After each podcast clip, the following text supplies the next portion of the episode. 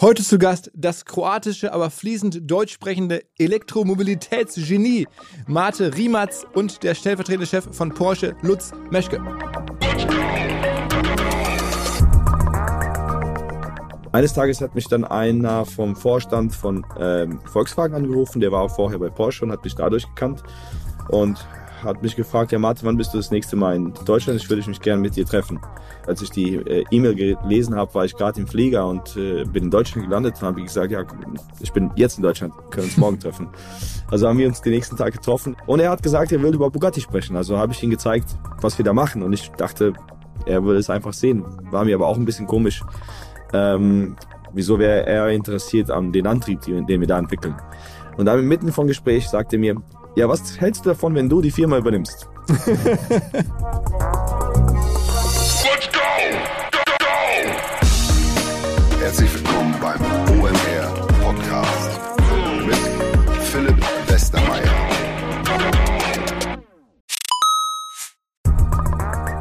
Ihr werdet euch wahrscheinlich fragen, warum unser Partner SalesViewer hier so oft im Podcast wirbt. Aber das ist relativ einfach zu erklären, denn wenn wir hier mittels Podcast Reichweite für SalesViewer erzeugen, dann besuchen natürlich auch hunderte von Menschen die Website von SalesViewer und SalesViewer kann dann mit dem eigenen Tool die Website-Besucher oder deren Firmen vor allen Dingen mit Klarnamen entschlüsseln. Also Podcast-Werbung führt zwangsläufig zu immer mehr Website-Besuchern und Website-Besucher lassen sich in Firmen Klarnamen von SalesViewer entschlüsseln und zu neuen B2B-Kunden machen. Und natürlich auch wir bei OMR sind sehr zufrieden mit SalesViewer, nicht nur als Kunde, sondern auch als Partner. Wir setzen deren Tool ebenfalls ein zur eigenen B2B-Lead-Generierung und entschlüsseln damit die Website-Besucher von OMR, OMR Reviews oder anderen Tochterfirmen. Man sieht einfach, wer eure Webseiten besucht hat und wofür sich potenzielle Kunden interessiert haben. Neben uns, also OMR, sitzen aber auch noch deutlich größere Firmen wie Stepstone, Avato Systems, Sport5, Talon One oder die Vodafone-Tochter Grand Centrix bereits auf SalesViewer und generieren damit täglich neue B2B-Leads. SalesViewer ist bekanntlich auf unserem hauseigenen Software-Bewertungsportal OMR Reviews das bestbewertete Tool in gleich drei Kategorien und kann jederzeit kostenlos getestet werden. Wer also sehen möchte, wer auf der eigenen Website drauf war und diese Person dann am besten zu Kunden verwandeln möchte, der kann das alles kostenlos ausprobieren. salesviewer.com slash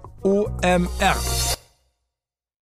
Zurück zum Podcast vermeintlich ungewöhnliche Paarung hier im Podcast, aber macht natürlich Sinn, weil sowohl der Mate Riematz mit seiner eigenen Firma Riematz, so heißt die auch, ähm, extrem schnelle Sportwagen auf Elektrobasis verkauft, als mittlerweile halt auch Porsche, ähm, wo der Lutz der stellvertretende Chef ist und der Finanzvorstand. Mittlerweile ist Porsche übrigens auch an Riematz beteiligt, aber die Geschichte von Mate muss man nochmal in Ruhe erzählen, wird auch gleich passieren. Der ist nämlich in Deutschland groß geworden, spricht deswegen fließend Deutsch, hat aber schon vor Jahren angefangen, richtig krasse Sportwagen auf Elektrobasis zu bauen in Kroatien, beliefert mittlerweile den weltweiten Markt, sowohl als Zulieferer als auch als Hersteller und Mittlerweile ist Porsche in großen Teilen an Rimac beteiligt, hat sogar den Mate Rimac auch noch zum CEO von Bugatti gemacht, das ja schon immer zu VW, also zum Porsche Mutterkonzern gehört hat, noch Porsche Mutterkonzern muss man sagen.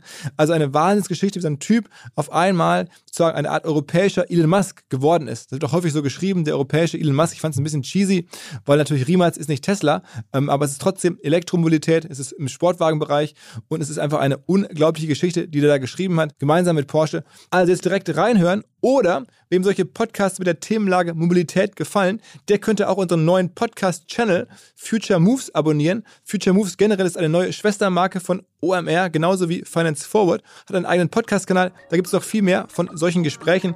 Auf geht's ins Gespräch mit Marte Riematz und Lutz Meschke. Erstmal herzlich willkommen, Lutz Meschke und Marte Riematz. Hi. Hallo.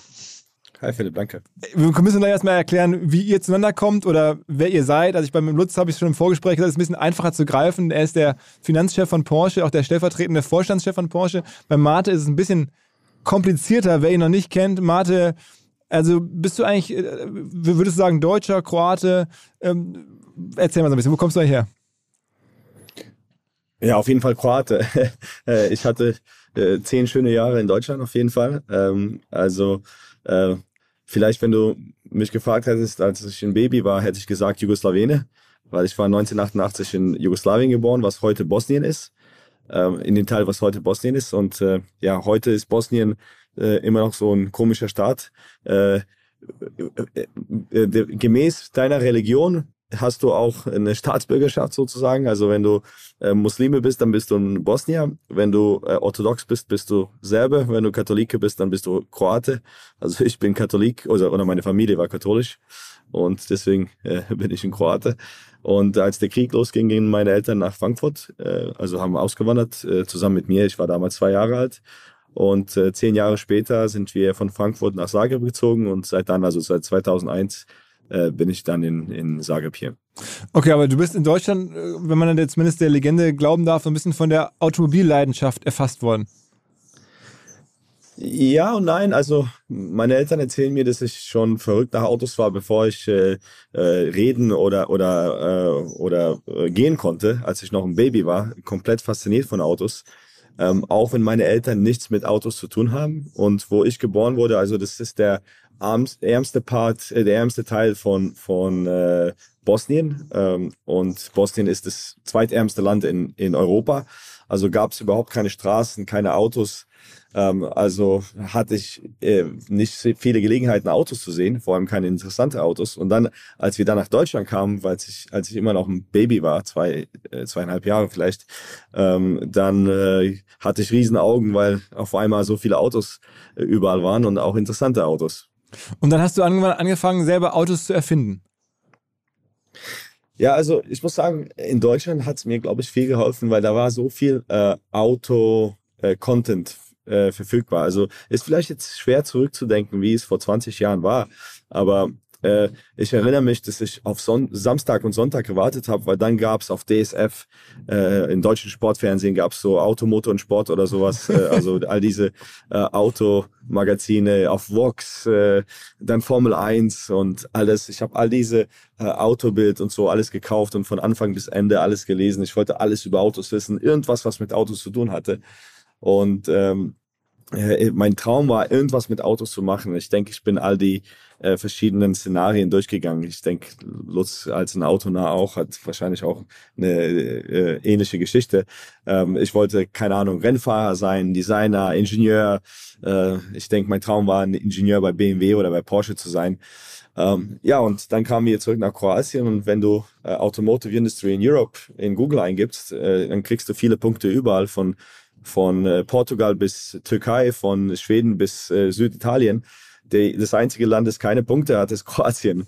Ähm, ist auch echt so. Also sogar Slowenien oder, oder Bosnien oder, oder sogar äh, Serbien haben ziemlich viel Autoindustrie. Kroatien nicht, leider. Ähm, und äh, ja, ich, ich habe einfach immer in äh, meiner Garage getüftelt, immer äh, was selbst gemacht. Und als ich äh, in der äh, Highschool war, war ich Mechatroniker und hab, da musst du eine Abschlussarbeit machen. Du musst was äh, zum Abschluss deiner Highschool bauen. Äh, ich muss mich ein bisschen entschuldigen, mir fehlen so ziemlich schon die deutschen Wörter. Also ich bin seit äh, ja jetzt 20 Jahren nicht mehr in Deutschland, also muss ich ein bisschen englische Wörter benutzen. Ähm, ja, also äh, in der Highschool mussten wir dann so eine Abschlussarbeit machen und mein Professor hat gemocht, was ich gemacht habe und hat mich auf verschiedene äh, Wettbewerbe geschickt für Innovationen und, und Elektronik. Ich habe mir dabei nicht viel gedacht, ähm, aber ich habe dann diese lokale, diesen lokalen Wettbewerb für Elektronik ähm, gewonnen, was sehr überraschend für mich war, weil ich nicht ein super Schüler war. Dann haben die mich aufs nationale Level geschickt, wo ich auch gewonnen habe und dann hat mich Kroatien überall in die Welt geschickt, um Kroatien zu repräsentieren bei, ganz, bei diesen ganzen Wettbewerben. Und als ich 17 Jahre alt war, hatte ich zwei Patente. Ähm, und äh, dann, als ich 18 war, wollte ich endlich mal was mit Autos machen und ich habe mir einen alten BMW 3er gekauft, einen äh, 1984er Baujahr, weil das das Einfachste war, um, äh, um in Rennen zu, zu kommen und Rennen anzufangen. Also einfach einen alten äh, BMW mit Hinterradantrieb, das Differential äh, schweißen, ein paar alte Reifen und dann kannst du Drift machen. Und dann ist der Benzinmotor explodiert und da ich aus Kroatien komme, habe ich viel über Nikola Tesla gelesen. Äh, er hat ja den Elektromotor erfunden, den wir heute benutzen. Und ich wollte meine zwei Leidenschaften verbinden, äh, Elektronik und Autos, um zu zeigen, dass Elektroautos Spaß machen können. Okay, das heißt, du, du warst dann irgendwie schon auch so ein bisschen Rennfahrer und hast dann aus der Not heraus, dass der Motor geplatzt ist, dann irgendwie quasi, okay, das, dann baue ich einen eigenen Elektromotor stattdessen.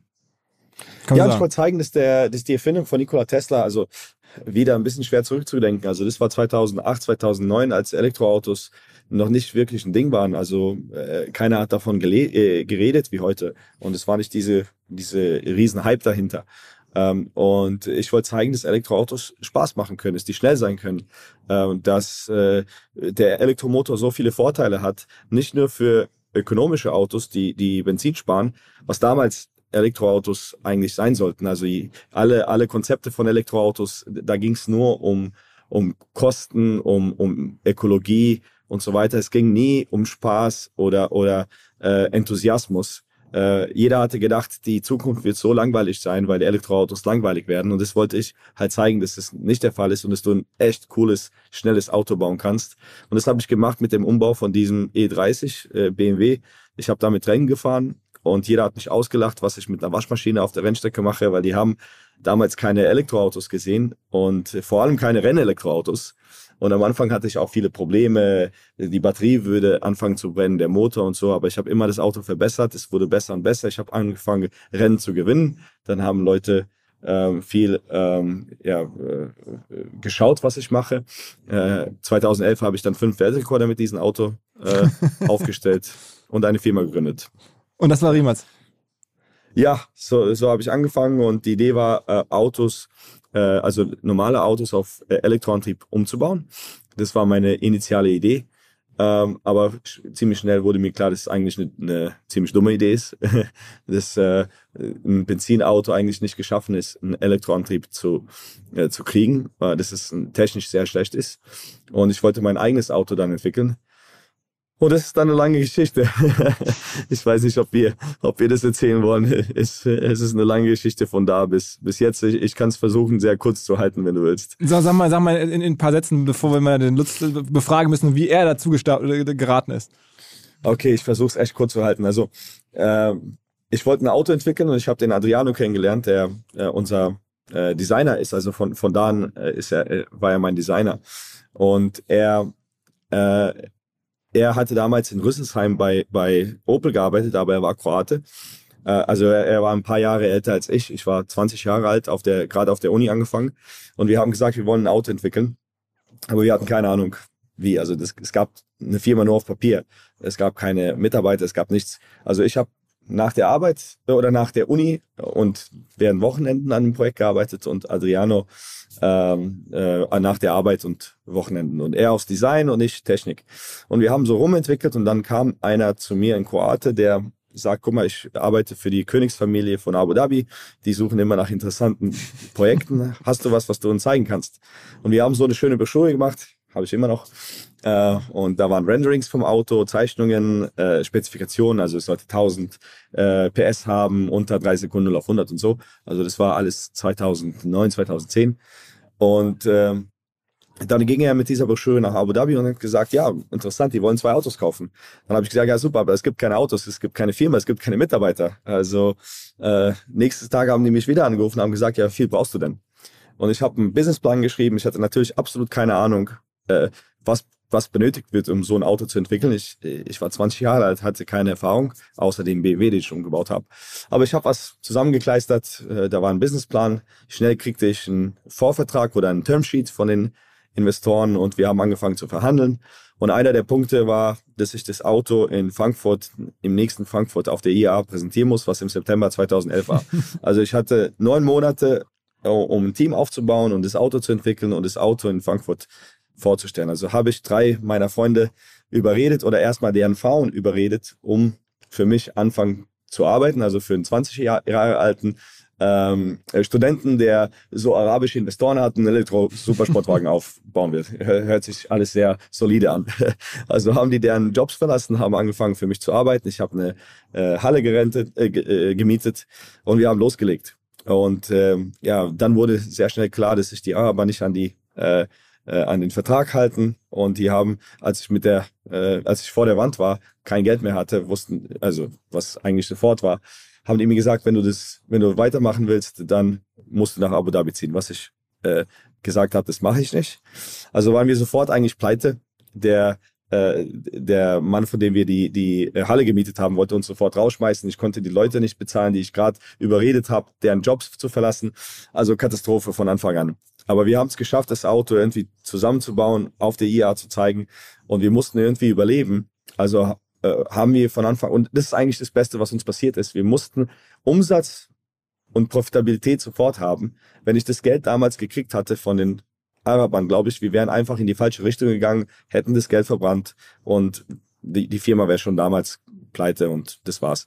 Wir mussten aber, weil wir kein Geld hatten, keine Investoren, mussten wir irgendwie versuchen zu, zu überleben. Also haben wir angefangen für andere äh, Automobilfirmen Entwicklung zu machen. Aber das hat uns gerade so über Wasser gehalten, weil keiner wollte eigentlich seriöse Projekte an so ein paar äh, Jungs in Zagreb, in, wo keiner äh, eine Automobilfirma erwartet. Äh, die wollten uns keinen großen, großen Projekte geben. Also langsam haben wir so gewachsen und uns über Wasser gehalten und auf der Seite ein bisschen unser Auto weiterentwickelt, wie viel wir konnten. Dann waren wir fünf Leute, dann zehn Leute, dann zwanzig. Und äh, ich habe Kredite aufgenommen. Äh, aber es war immer, also ich hatte nie das Geld, um den nächsten Gehalt zu zahlen. Es war immer von Monat zu Monat überleben. Dann kamen die ersten kleinen Investoren dazu. Und dann eine große Sache für uns in 2018, als Porsche dazugekommen ist, äh, als Investor, hat dann sehr viel Solidität ähm, in, gezeigt. Und jetzt, also äh, sind wir eineinhalbtausend Leute. Wir arbeiten für viele Firmen in der Autoindustrie. Äh, ja, es sind nur 13 Jahre, aber long, long story short. oh, okay, jetzt muss ich mal fragen. Also, ähm, Lutz, du bist jetzt, haben wir auch im Vorgespräch schon besprochen, schon viele Jahre bei Porsche, warst, glaube ich, davor auch schon mal im, sagen wir mal, ein bisschen äh, ähm, automobilfremden Bereich, im Textilbereich unterwegs. Ähm, aber bis jetzt de facto 20 Jahre lang in Zupf, über 20 Jahre in Zuffenhausen, korrekt? Ja, seit 22 Jahren. Absolut richtig, ja. Ja, vorher, du hast gesagt, Textilbereich war bei Hugo Boss und vorher war ich äh, in der Wirtschaftsprüfung äh, bei KPMG. Äh, da habe ich in Düsseldorf angefangen, war später dann äh, über drei Jahre in Mailand und von dort bin ich dann zu Hugo Boss gegangen. War eine sehr spannende Zeit. Ähm, ja, Boss damals eine sehr, sehr starke Marke, vor allen Dingen auch in den USA eigentlich die, die Modemarke Nummer eins, auch wenn keiner wusste, dass Hugo Boss aus Deutschland kam. Vielleicht auch gerade deswegen. Ja, und dann äh, irgendwann kam dann mal ein Anruf äh, vom Headhunter. Ähm, da habe ich ihn äh, gefragt, ja, um was es genau geht. Äh, Automobil habe ich verstanden, aber äh, im Grunde bin ich nur dann interessiert, wenn das äh, Thema auch ein Wappentier trägt und es muss das richtige Wappentier sein. und das war dann so. Und dann habe ich gesagt, okay, dann können wir uns mal unterhalten, weil wie gesagt, Hugo Boss war damals richtig spannend, äh, hat wahnsinnig viel Spaß gemacht, die, die Marke damit und die Märkte mitzuentwickeln.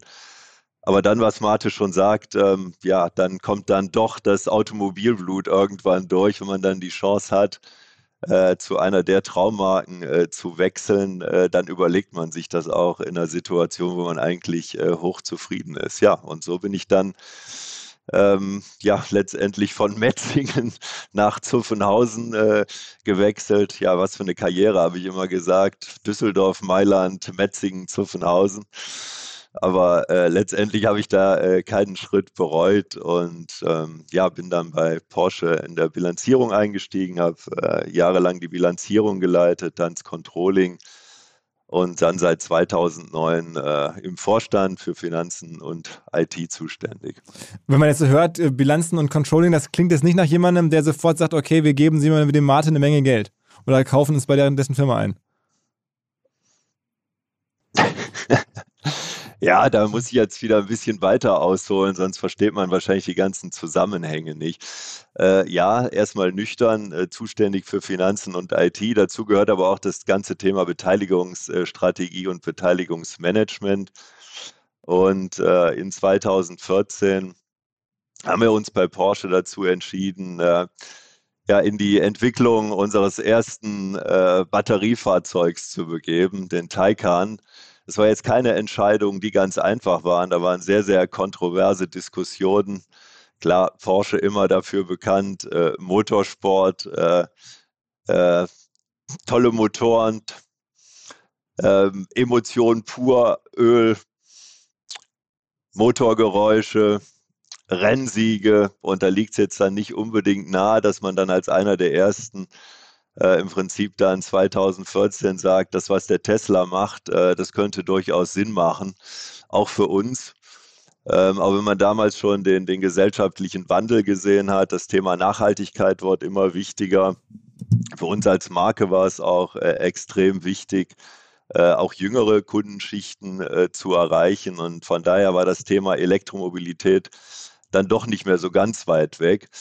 Und wie gesagt, haben dann 2014 äh, mit der Entwicklung des Taycan begonnen. Und äh, dann 2015, ich weiß gar nicht mehr, wer es war, ich glaube, es war äh, ein Kollege, hat mir dann einen Zeitungsartikel zugesteckt. Da soll es einen äh, jungen Mann äh, mit einer kleinen Firma in Kroatien geben, der sich schon relativ erfolgreich mit dem Thema Elektromobilität im äh, Hochleistungsbatteriebereich äh, beschäftigt. Fand ich sehr interessant, denn äh, bei Porsche können wir ja grundsätzlich alles am besten, aber äh, ich habe mir gedacht, so beim Bereich Elektroantrieb, Hochleistungsbatterien sind wir eigentlich auch Rookies. Und von daher wäre es nicht ganz verkehrt, mal zu schauen, äh, was da jemand macht, der sich schon mit dem Thema ein Stück weit länger beschäftigt. Also habe ich mal die Geschäftsführung unserer Porsche Engineering beauftragt, äh, sich dieses junge Unternehmen in Kroatien mal ein bisschen näher anzuschauen. Ob das jetzt eine schöne Zeitungsgeschichte ist oder ob da richtig Substanz dahinter ist. Und ja, die Jungs kamen relativ schnell zurück und haben mir gesagt, doch, sieht gut aus, sollten wir uns mal ein bisschen näher mit beschäftigen. Ähm, ja, ich habe dann äh, Mate 2016 selbst kennengelernt äh, in Genf. Haben wir uns mal ein Stück weit äh, detaillierter unterhalten und äh, das Thema Concept One, also der erste ähm, das erste äh, Rimac-Fahrzeug war ja dann auch schon im Anmarsch äh, mit beachtlichen Leistungswerten. Und seitdem hat das ganze Thema dann Fahrt aufgenommen. Äh, mussten natürlich auch erstmal wieder intern äh, die Mitstreiter bei Porsche überzeugen, äh, dass vielleicht Kooperationen im Bereich Elektroantrieb durchaus Sinn machen. Ähm, habe dann mit meinem Entwicklungskollegen gesprochen, ob wir dann nicht mal ähm, ja einen äh, Auftrag in Richtung Rimac geben könnten, äh, sich das Batteriemanagementsystem von unserem Plug-in-Hybrid beim Panamera mal anzuschauen im Hinblick auf mögliche Verbesserungsmöglichkeiten. Und von da an war es eigentlich äh, intern bei uns klar, dass wir uns äh, doch mal mit einer Beteiligung und einer Kooperationsmöglichkeit äh, bei Rimac beschäftigen sollten. Und das haben wir dann auch in 2018 umgesetzt. Das war der erste Deal, ne? Also habt ihr damals, glaube ich, irgendwie euch klein, klein angefangen. Mittlerweile sind es, glaube ich, 24 Prozent, die Porsche hält an, an Rimac. Damals waren es noch ein bisschen weniger, ne? Ja, wir haben mit 10 Prozent angefangen. In 2018 sind dann in 2019 auf knapp 15 Prozent hoch äh, und dann auf 24 Prozent in 21, genau. Und das habt ihr dann immer so Optionen also, oder habt das eben jeweils, jeweils immer neu verhandelt? Immer gesagt, Mensch, Martin, wir wollen noch ein bisschen mehr, was geht noch oder so? Oder, oder war das schon von vornherein so angelegt? War natürlich ein langfristiger strategischer Plan. Nein. Wichtig war für uns, äh, die Kooperation, weil wir ja relativ schnell erkannt haben, dass die Zusammenarbeit absolut Sinn macht und zwar nicht nur in eine Richtung.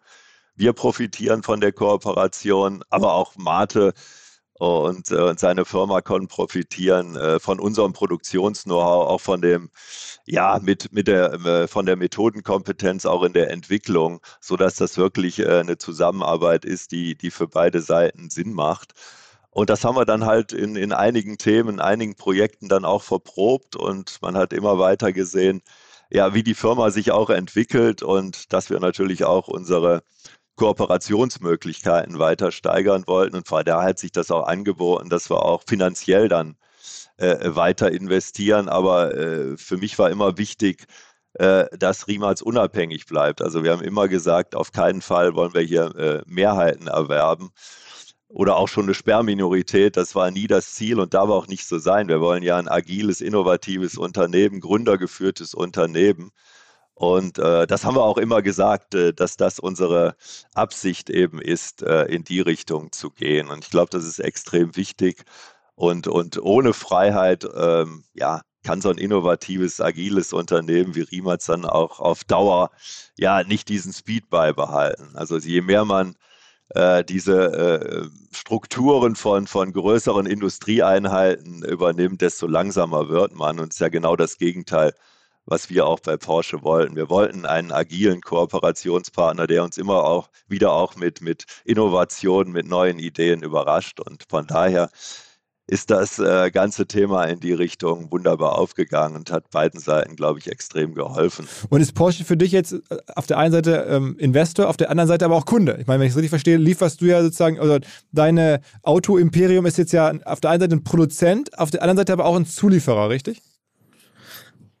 Ja, also auf vielen Ebenen geht es äh, wie, also Investor, ähm, äh, Kunde, aber auch Freunde. Also zum Beispiel äh, Lutz und ich äh, haben schon auch eine Freundschaft aufgebaut, wie auch mit anderen äh, aus Porsche. Lutz war auch zum Beispiel bei meiner Hochzeit letztes Jahr dabei, ähm, zusammen mit ein paar anderen Porsche-Kollegen. Und äh, das, das, also äh, ich denke, was auch interessant ist, ich habe irgendwo gelesen, wenn eine große Firma in eine kleine investiert, ist es in ungefähr 90 Prozent der Fällen eine Enttäuschung und es fällt auseinander innerhalb von drei bis fünf Jahren. Ähm, bei uns ist es umgekehrt. Also Porsche hat äh, dreimal deren Beteiligung erhöht und äh, ähm, ich würde sagen, es kommt äh, noch wahrscheinlich äh, zusätzliche Zusammenarbeit noch dazu. Plus wir haben dieses äh, große äh, Thema mit Bugatti jetzt, mit Bugatti Rimac.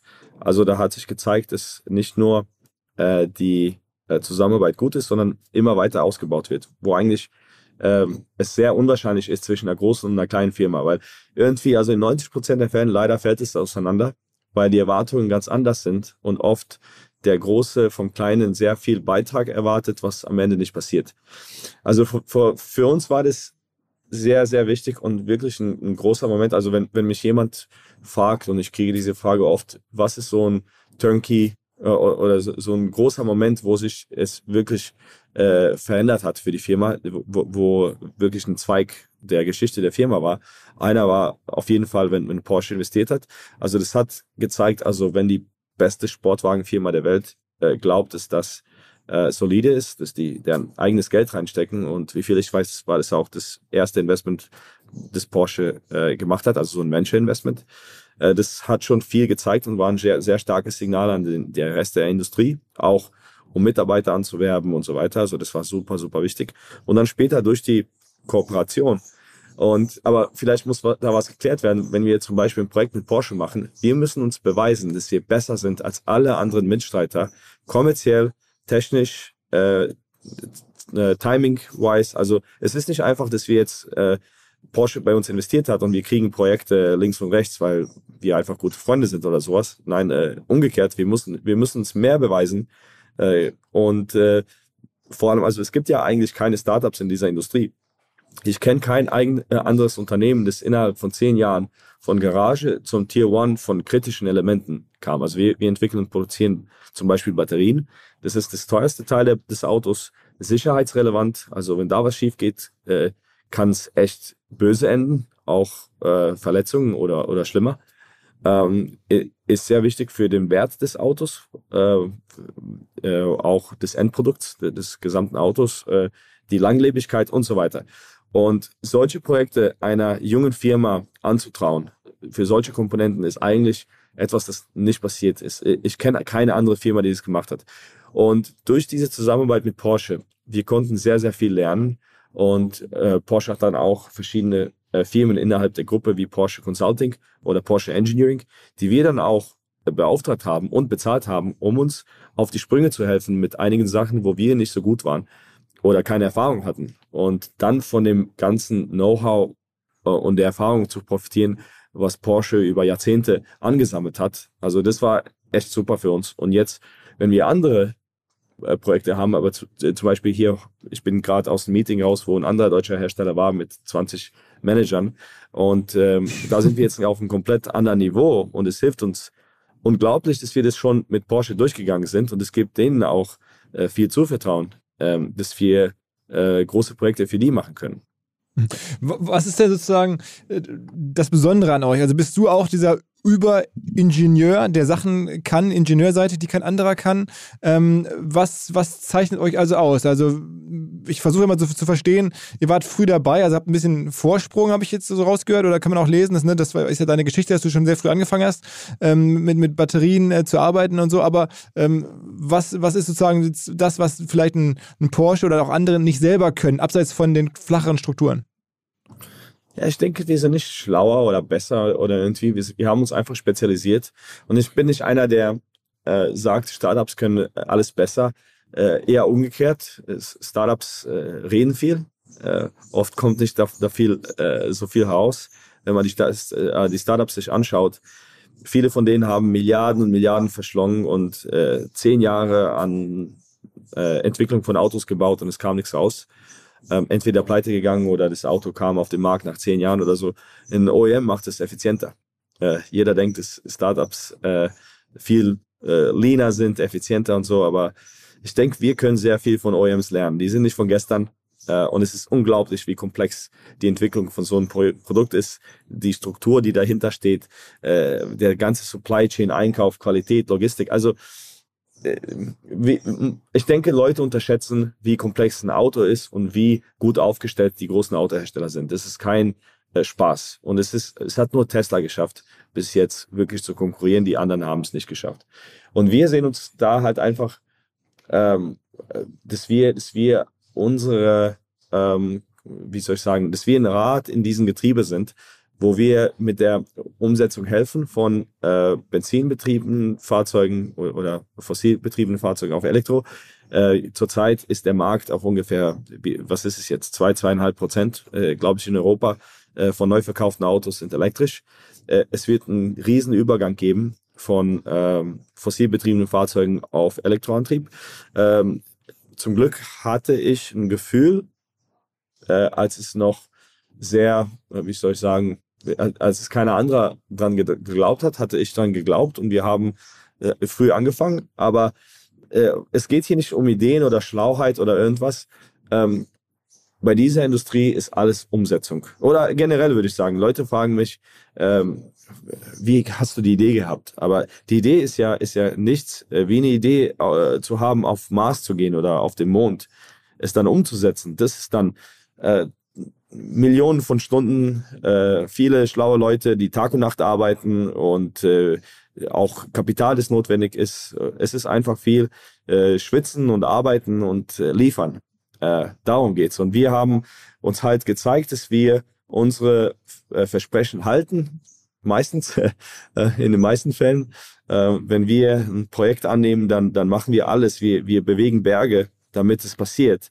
Weil zum Beispiel, wenn wir jetzt äh, ein Problem haben, wenn bei uns was schief geht und jetzt zum Beispiel die Produktionslinie bei Porsche steht, weil die nicht Autos liefern können, weil wir keine Batterien produzieren, dann ist die Firma pleite und all die eineinhalbtausend Leute können nach Hause gehen.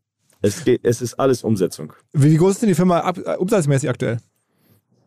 Bitte? Wie groß ist Wie die groß, Firma? Umsatzmäßig? Ähm, also die Firma ist jetzt aufgeteilt. Also es war eine Firma bis vor kurzem äh, es war immer dieselbe Firma Riemats Automobile und du hast eine gute Frage gestellt, wie äh, du machst Autos und äh, Komponenten und so. Also jetzt haben wir das geteilt. Also Riemats Automobile hat den Namen geändert in Riemats Group äh, und dann haben wir die Firma geteilt in äh, Riemats Technology, was der Komponentenzulieferer ist und Bugatti Riemats, was die Hypercar-Firma ist, wo ähm, der also wo, wo Bugatti und Rimac drin sind. Rimac Technology ist 100% im Eigentum von der Rimac Group und Bugatti Rimac ist 55% in Eigentum von der Rimac Group. Und dann die anderen Shareholder, also zum Beispiel Porsche und Hyundai und so, sind äh, im, äh, die haben Anteile an der Rimac Group. Und dann mhm. Porsche nochmal direkt äh, 45% an Bugatti Rimac. Also die ganze äh, Gruppe dieses Jahr, äh, der, der äh, Umsatz wird im hohen dreistelligen Bereich, Bereich sein. Äh, ein großer Teil davon kommt zurzeit noch von Bugatti Rimac, also von der Hypercar, äh, vom Hypercar-Geschäft. Ähm, und, aber wir wollen das natürlich, ist der Plan in den nächsten paar Jahren in, das, in, in die Milliarden kriegen. Ganz neuer Ansatz bei uns. Und zwar sucht der Seniorendienst Eli Diffé nach Franchise-Partnerinnen, Franchise-Partnern. Was macht Eli Diffé? Die pflegen nicht, ganz wichtig, sondern die unterhalten, begleiten, helfen Senioren, älteren Menschen bei denen zu Hause. Es geht um Hauswirtschaft und Begleitung, Unterhaltung, nicht um Pflege. Und dafür werden Menschen gesucht, die Bock haben, das auch zu machen, aber halt auf eigenverantwortlicher, selbstständiger Basis. Wer sich also abgesichert selbstständig machen möchte, hier ist die sinnvolle Möglichkeit dazu. Es gibt bereits 16 Franchise-Partner. EDDF gibt seit 15 Jahren. Heißt aber auch, es gibt noch relativ viele Gebiete, wo es noch kein Angebot gibt, das man gemeinsam erschließen kann. Man muss dann dort natürlich vertrieblich selber aktiv werden, aber hat die Chance, ein kleines Team zu führen und wirklich Unternehmertum zu lernen in einem abgesicherten Umfeld. Wer Bock hat, darüber mehr zu erfahren, wer vielleicht wirklich den Schritt in die sinnvolle Selbstständigkeit tun möchte, alle Informationen dazu unter elidifee-franchise.de, also Eli und dann die Fee in einem Wort-franchise.de. Zurück zum Podcast. Und, und sag mal, Lutz, was war für dich jetzt sozusagen der größere Erfolg? Die Beteiligung als, als Finanzbeteiligung. Und ich meine, da hast du jetzt wahrscheinlich ja als Investor, würde man sagen, ich stelle jetzt mal 10x gemacht oder sowas. Äh, das ist ja schon, also sagen wir, VC schafft es nicht, so über das Portfolio. Da hast du jetzt einmal einen richtigen äh, Home Run getroffen, äh, finanziell gesehen. Oder ist es eher das Wirtschaftliche sozusagen, die, die Entwicklung äh, für Porsche? Was ist wichtiger, was ist, was ist größer für dich? Ja, ich habe ja zwei Funktionen. Ich äh, habe es jetzt am Anfang nicht erwähnt. Zum einen bin ich ja ähm, äh, Finanz- und IT-Vorstand bei der Porsche AG, aber auch äh, Beteiligungsvorstand bei der Porsche SE, bei der Dachgesellschaft, die ja äh, 53, über 53 Prozent äh, der Stimmrechtsaktien an der Volkswagen-Gruppe hält. Und von daher äh, erkläre ich das immer an, an diesen beiden Funktionen. Äh, in der Holding-Funktion bei der SE äh, steht natürlich das Finanzinvestment im Vordergrund. Äh, da war das richtig, was du gerade gesagt hast, dass ich jetzt erstmal schaue, ja, wie groß ist das äh, Wertentwicklungspotenzial einer Beteiligung, weil es eine Holdinggesellschaft ist. Und jetzt springe ich wieder runter auf meine äh, jetzige Funktion bei der Porsche AG.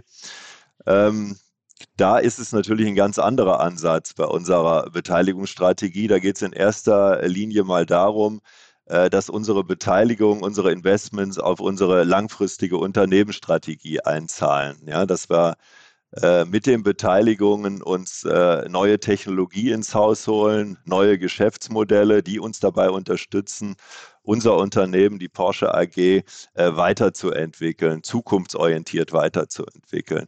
Entsprechend halt Innovationen ins Haus liefern, die wir selbst so nicht oder zumindest nicht so schnell generieren können. Und von daher äh, schauen wir bei der Porsche AG erstmal darauf, was bringt uns eine Beteiligung an Kooperationsmöglichkeiten, um eben entsprechend dann auch neue Technologien weiterzuentwickeln und dann auch in unsere eigenen Produkte übertragen zu können. Also ganz klar, äh, das Thema Technologie, neue Geschäftsmodelle steht hier im Vordergrund. Und wenn es optimal läuft, äh, äh ist es natürlich auch so, äh, dass diese Beteiligung an Technologieunternehmen, die sich vernünftig entwickeln, wenn es eine gute Technologie ist, äh, entwickeln die sich halt dann auch meistens über, über die Jahre ganz gut, dann auch finanziell einzahlen. Das heißt, dass wir da auch äh, äh das Wertwachstum unserer Beteiligung sehen. Das ist natürlich die Kombination, die ich mir als äh, Finanzvorstand äh, immer wünsche. Aber wie gesagt, im Vordergrund zum Zeitpunkt der Investition steht immer der Technologie, der, ja, der Innovationsaspekt für die Porsche AG. Jetzt müssen wir nochmal aufklären, weil der, der Martin hat es gerade schon erzählt, es kommt noch eine neue Marke mit ins Spiel, nämlich Bugatti. Das ist ja sozusagen, äh, man hört es schon, so italienische Wurzeln, aber die Firma Bugatti gehörte ähm, lange schon zum VW-Konzern. Ähm, und irgendwann habt ihr dann jetzt vor ein paar Monaten oder ein paar Jahren entschieden, okay, wir involvieren da auch den Mate und fragen mal, ob er nicht das äh, auch mit äh, steuern möchte, äh, mit in die Group reinnehmen möchte. Also das musst du nochmal erklären. Das war jetzt wahrscheinlich eine, eine Initiative von dir auch, würde ich unterstellen. Ja, das ist äh, immer abhängig von, von dem Zeitpunkt, ab wann man die Geschichte erzählt. Ich glaube, ähm, äh, der Ursprung äh, lag eher auf der, der Ebene äh, vom Mate, dass der sich mit den Kollegen vom VW-Konzern zusammengesetzt hat. Vielleicht fängst du einfach mal an zu erzählen, wie das Ganze entstanden ist, Mate. Ja, eigentlich war es ein bisschen komisch, um ehrlich zu sein. Ähm, also Bugatti natürlich, diese historische Marke, 113 Jahre alt. Und äh, das war schon eine Ehre für uns, als damals der Stefan Winkelmann vor, keine Ahnung, fünf Jahren oder so, äh, zu uns kam. Und wir haben damals gesprochen über die Entwicklung, dass wir ähm, eigentlich, was wir für den Nevera entwickeln, also für unser eigenes Supersportauto irgendwie benutzen, um Bugatti zu helfen, das nächste Modell zu entwickeln. Ähm, also da gab es ein Modell in der Entwicklung, das hätte äh, stark elektrifiziert sein sollen. Und wir, wir haben da das, den Antrieb entwickelt, wie wir es auch für viele andere machen. Das ist auch vielleicht eine, eine Antwort auf deine Frage, was haben wir, was uns anders macht. Wir haben einfach Fokus auf sehr High-Performance-Antrieben. Und wenn da jemand was High-Performance braucht, kommen die früher oder später zu uns. Äh, während zum Beispiel für, für normale, normalere Fahrzeuge, Familienautos und so, die eher zu Bosch oder irgendjemand anderen gehen. Ähm, und eines Tages hat mich dann einer vom Vorstand von ähm, Volkswagen angerufen, der war auch vorher bei Porsche und hat mich dadurch gekannt und hat mich gefragt, ja Martin, wann bist du das nächste Mal in Deutschland? Ich würde mich gerne mit dir treffen. Und ich damals, also zu diesem Tag bin ich gerade, äh, also als ich die äh, E-Mail gelesen habe, war ich gerade im Flieger und äh, bin in Deutschland gelandet und habe gesagt, ja, ich bin jetzt in Deutschland, können uns morgen treffen. Also haben wir uns den nächsten Tag getroffen. Der kam äh, super cool auf dem äh, Motorrad an, äh, super Typ, auch also vielleicht äh, nicht so erwartet von Vorstandsmitglied von Volkswagen, was äh, die größte Firma in Europa ist äh, also 250 Euro Milliarden, äh, 250 Milliarden Euro Geschäft, vier, vier, viermal größer als äh, Kroatiens äh, Bruttosozialprodukt. Das ist Volkswagen nur, nur um äh, äh, vielleicht das auch, äh, vielleicht äh, vergessen viele Leute, äh, wie, wie riesig diese Firma ist wie, wie erfolgreich dieses Unternehmen ist. Und er hat gesagt, er will über Bugatti sprechen. Also habe ich ihm gezeigt, ähm, was wir da machen. Und ich dachte, er würde es einfach sehen. War mir aber auch ein bisschen komisch. Ähm, wieso wäre er interessiert an den Antrieb, den wir da entwickeln? Und dann mitten vom Gespräch sagte er mir, ja, was hältst du davon, wenn du die Firma übernimmst? äh, und ich konnte das irgendwie nie, nicht prozessieren. Es ist mir heute noch ein bisschen komisch, wie, wie ich überhaupt nicht darauf reagiert habe. Ich dachte, es wäre ein Witz oder keine Ahnung. Äh, mein, mein äh, Gehirn hat es irgendwie nicht prozessiert. Und er ruft mich so zwei, drei äh, Monate später an und fragt mich, ja, Martin, du hast mir nichts gesagt, du, du hast dich nicht mehr gemeldet. Was denkst du denn darüber? Und dann habe ich gesagt, oh, das war kein Witz. Du meinst es ernst. und dann habe ich drüber nachgedacht und wie es eigentlich ähm, ein Win-Win wäre. Also ein Win für Volkswagen, für uns, für die Angestellten, für den Markt, für die Marke. Also das ist echt sehr, ähm, es passiert nicht oft, dass, dass so ein, äh, eine Win-Win-Situation äh, entstehen kann für die verschiedenen Teilnehmer. War echt positiv für alle. Und dann ging's los. Das waren, äh, das war vor über drei Jahren. Ähm, also es gab äh, Gespräche, also damals noch auf Skype, wo ich Bilder gemacht habe, also während während Corona, wo 140 Leute auf dem Call waren und äh, die meisten davon Anwälte von Volkswagen. Also dann war es kompliziert. Also Volkswagen, Porsche, die Porsche-Familie, Gewerkschaften, äh, Bugatti natürlich, Angestellte.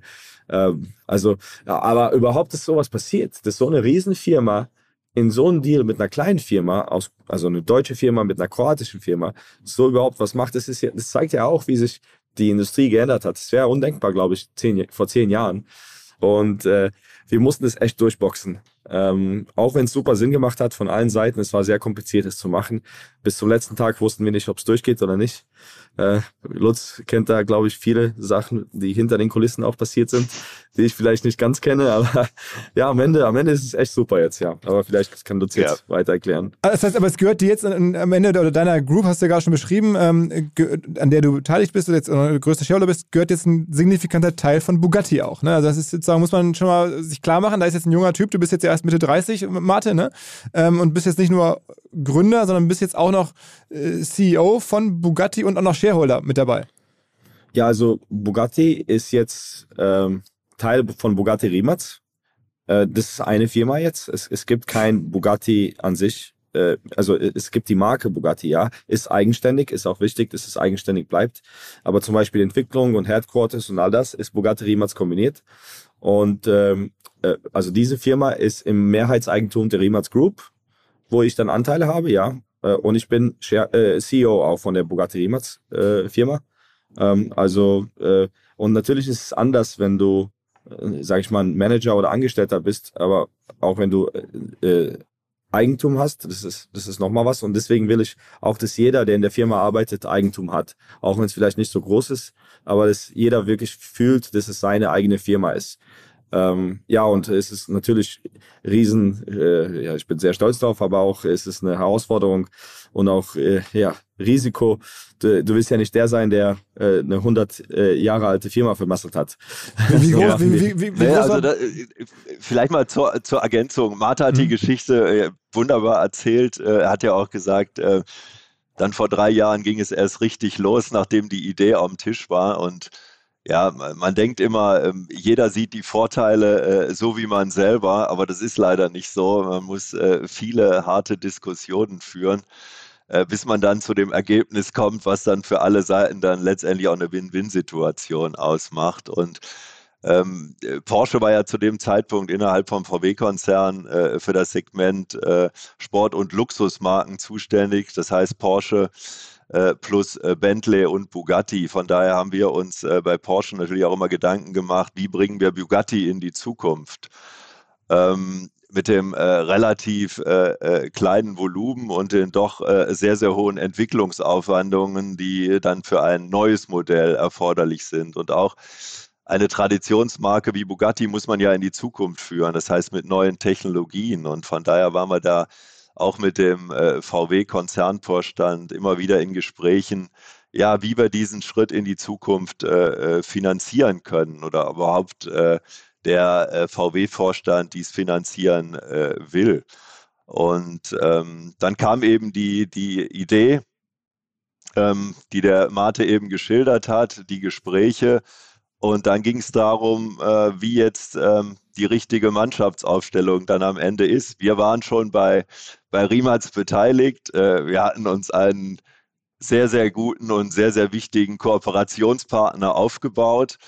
Ähm, waren, wie gesagt, für Bugatti innerhalb von äh, VW zuständig. Und äh, jetzt wollten wir natürlich nicht äh, zusätzliche Komplexität in die gesamte Zusammenarbeit bekommen. Ähm, und ähm, deswegen war es erforderlich, dass wir ein gesamthaftes Konstrukt erschaffen, wo eben nicht jetzt noch ein Förderplayer mit dazukommt, mit VW, wo dann auch vielleicht wieder die Interessen ein Stück weit unterschiedlich sind, auch in Richtung der Technologieentwicklung dann von Rimac in Summe. Und deswegen haben wir bei Porsche dann äh, sofort dafür gekämpft, dass wir dann die Bugatti-Anteile äh, von VW übernehmen und die dann in das gesamthafte oder gemeinsame Joint Venture mit Rimac einbringen. Wie groß war denn Bugatti zu dem Zeitpunkt? Wie, wie groß ist Bugatti jetzt damals Standalone damals gewesen? Umsatzmäßig oder Automobil-Output pro Jahr? Ja, es sind ungefähr 80 Fahrzeuge äh, pro Jahr und ähm, aber das sind halt äh, mehr oder weniger alles Unikate und ähm, jetzt die 80 Fahrzeuge äh, zu vergleichen mit dem, äh, Markenwert, den Bugatti hat. Das kann man einfach nicht. Das ist eine unglaubliche Stahlkraft, äh, Strahlkraft, die diese Marke hat. Eine, eine wahnsinnige äh, Fangemeinde auch und steht für das absolut Besondere im Automobilgeschäft. Von daher ist es wirklich keine Marke äh, wie irgendeine andere und deswegen braucht man ja für diese Marke dann auch, um die, um die wirklich in die Zukunft zu führen, äh, den richtigen Partner, die richtigen Technologien und vor allen Dingen auch für diese Technologiesprünge äh, dann immer den richtigen Zeitpunkt. Aber so ein Bugatti kostet, wenn man den kauft, irgendwie eine Million oder sowas? Äh, ein bisschen mehr. Drei plus. drei bis zwölf. Drei, drei bis fünf. Ja. Drei bis zwölf. Drei bis zwölf. Ja, okay, ja. das heißt, mit 80 Autos kann man dann trotzdem irgendwie ein paar hundert Millionen Umsatz machen, ähm, weil so ein Auto halt ein bisschen was kostet. Okay. Das sieht ganz gut aus. Na, aber vor allen Dingen ist es ja wichtig, äh, wenn ich jetzt so eine Konstellation angehe, äh, Bugatti Rimac, äh, dass es dann auch ähm, Unternehmer geführt ist. Und von daher war es uns extrem wichtig, äh, dass wir zwar ein Joint Venture machen, aber eine Mehrheit äh, letztendlich äh, bei, bei Rimac liegt, damit ganz klar ist, die Verantwortung, die operative Verantwortung geht aus dem VW-Konzern über äh, zu Rimac. Und äh, ich glaube, das ist äh, ein ganz, ganz wichtiges Erfolgsgeheimnis, um auch den, den, den Spirit zu haben, diesen, diesen Start-up-Spirit und immer wieder auch für, für Neuerungen, für neue Technologien, für Innovationen bis zum letzten zu kämpfen. Und, und das tut dieser Gesamtkonstellation sehr, sehr gut. Was hat denn euch alle bei VW, also du bist ja schon mal einer der ersten Förderer gewesen, aber auch andere äh, Kollegen, der aktuelle Audi CFO hast du gerade beschrieben. Ähm, was, was hat euch alle beim Mate so überzeugt? Also es müssen ja mehrere Leute da im VW-Universum sein, die sagen, okay, der Typ da in Zagreb, der hat's. Also ich, er ist halt irgendwie perfekt deutschsprachig, wahrscheinlich mal hilfreich, er ist irgendwie vertraut, nehme ich mal an, aber das kann es ja nicht sein. Was, was war's? Ja, es, bei, bei, mir ist es ganz einfach. Meine Frau ist Kroatin, von daher äh, Kroaten sind immer gut. Nein, Spaß was. was aber im Übrigen eigentlich stimmt. Ich kenne unglaublich viele. Er ist ein super sympathischer und, und auch sehr kreative und innovative Kroaten. Ja, also ähm, ich mag das Land und die Menschen da. Davon mal aber abgesehen, ging es ja hier in erster Linie mal um Technologie, die zu Porsche passen muss oder um die zukünftige Ausrichtung von Porsche entsprechend äh, äh, zu unterstützen. Und von daher, ich habe es ja äh, beschrieben, wie wir dazu gekommen sind. Wir haben uns dann auch wirklich intensiv mit dem, mit dem Unternehmer Mate Riemertz, aber auch seinem Unternehmen äh, auseinandergesetzt. Was ist schon da an Technologie und auch an äh, Prozessen, und was ist erforderlich, um so ein Unternehmen dann auch in die Zukunft zu führen, nämlich dann auch in der Lage zu sein, die tollen Ideen, die tollen Entwicklungen auch zu Serienreife zu führen, weil das ist am Ende äh, wichtig, um dann auch zum Tier-One-Lieferanten für die großen OEMs äh, werden zu können. Und da muss dann natürlich auch die Bereitschaft da sein, des jungen Teams, des jungen Unternehmers, in dem Fall äh, Mate und seinem Team, sich da in die Richtung weiterentwickeln zu wollen und auch ein Stück weit äh, sich dann auch mal beraten zu lassen und nicht zu sagen, hört mir auf, ihr von der alten Welt, jetzt versucht nicht, eure Prozesse mir umzubinden und mich hier langsam zu machen. Ähm, und äh, die Bereitschaft war halt von, von Anfang an auch da aber mit einem wahnsinnigen Selbstbewusstsein auch, was auch extrem wichtig ist. Ich glaube, man will ja auch sehen, äh, dass, der, dass derjenige, in dem man hier in, investiert, äh, investiert ja, äh, an seine Ideen glaubt, an seine Technologie glaubt und ähm, ja, absolut dafür brennt, das dann auch äh, in die Serienfertigung äh, bringen zu können. Und das war gegeben und von daher war relativ schnell klar, dass wir in, in Mate Riemertz und sein Unternehmen investieren wollen. Und das Bugatti-Thema kam halt dann über die Schiene dazu, dass, dass, dass Porsche halt im VW-Konzern für die Sport- und Luxusmarkengruppe verantwortlich war und letztendlich dann auch natürlich ein hohes Interesse hatte, äh, dass Bugatti in eine erfolgreiche Zukunft geführt werden kann. Und Martin, vielleicht noch eine mhm. Sache, äh, wie, wie die Entscheidung dazu kam. Also wir mussten ja viele Leute überzeugen und Leute wie zum Beispiel der Herbert Dies, die konnten uns, die kannten uns nicht gut. Und äh, der Herbert Dies, also der äh, CEO von Volkswagen Gruppe, der wollte uns auch kennenlernen und dann äh, haben wir ein Event organisiert in Erelesin, also auf der Teststrecke von Volkswagen, diese riesen Teststrecke in der Nähe von Wolfsburg. Und wir haben den Vera, also unseren Supersportler, dort äh, hingebracht und einen Prototypen, also damals vor zwei Jahren oder so. Dann hat der Herbert Dies den so richtig gefahren und natürlich haben wir den unsere ganzen Pläne gezeigt. Also wir haben sofort damals vor drei Jahren angefangen, die äh, nächsten Bugattis, Bugatti-Autos zu entwickeln und wie, wie, sollten die nächsten Autos aussehen, was für Antriebe haben, Hybrid, elektrisch, äh, Verbrenner, was auch immer. Also wir haben den ganzen Plan gezeigt, äh, was wir was wir machen würden, wie wir das aufstellen würden. Die haben unsere Fahrzeuge ausprobiert, um auch zu sehen, dass wir es schon können. Ähm, ja, und äh, ich denke, er mochte die Testfahrt und auch generell den Plan. Und äh, das, das haben wir dann mehrere Male mit verschiedenen. Also äh, nachdem er gefahren ist, dann hat er gesagt, oh, das musst du jetzt den richtigen Chef zeigen. Ich habe ihn gefragt, ja, wer ist ja der richtige, richtige Chef? Äh, dann hat er gesagt, der Gewerkschaft, Gewerkschaftschef, also der Osterloch. dann ist der Osterloch gekommen, hat das Auto auch gefahren und noch viele andere Leute aus äh, Volkswagen und ja, äh, so ging es Stück, Stück nach Stück. Aber das, das geht ja einfach so. Also ähm, hier zum Beispiel hatten wir jetzt ähm, diesen anderen OEM, der war das letzte Mal vor sieben Monaten hier und wir arbeiten am, am Projekt zusammen und die waren einfach erstaunt, äh, wie schnell wir vorangekommen sind. Äh, also Lutz, du kennst diese neue Location, wo ich jetzt sitze, wo wir das letzte Mal da waren.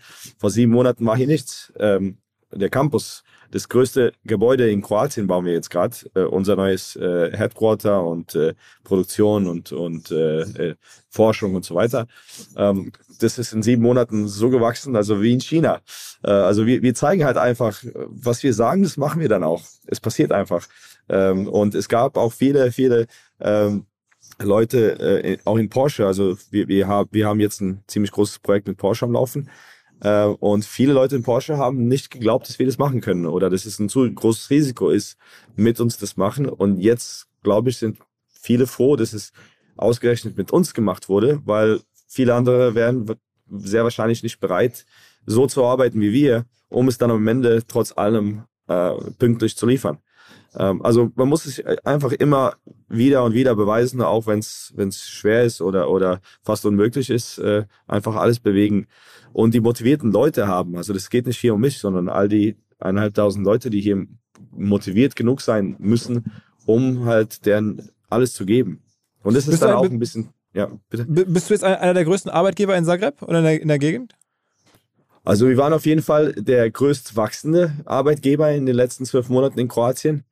Ähm, ich denke, wir haben eine gute Chance, wenn wir so weiter wachsen und unsere Pläne verwirklichen, dass wir die wertvollste Firma in Kroatien sein werden und die größte.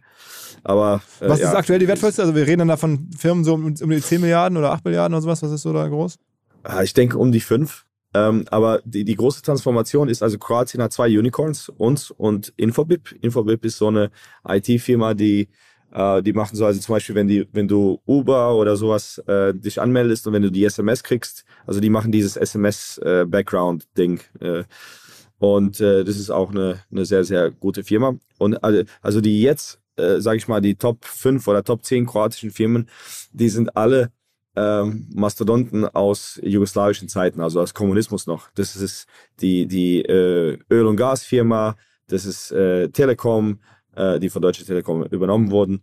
Äh, das sind Banken, also solche Firmen. Es gibt keine Industriefirmen.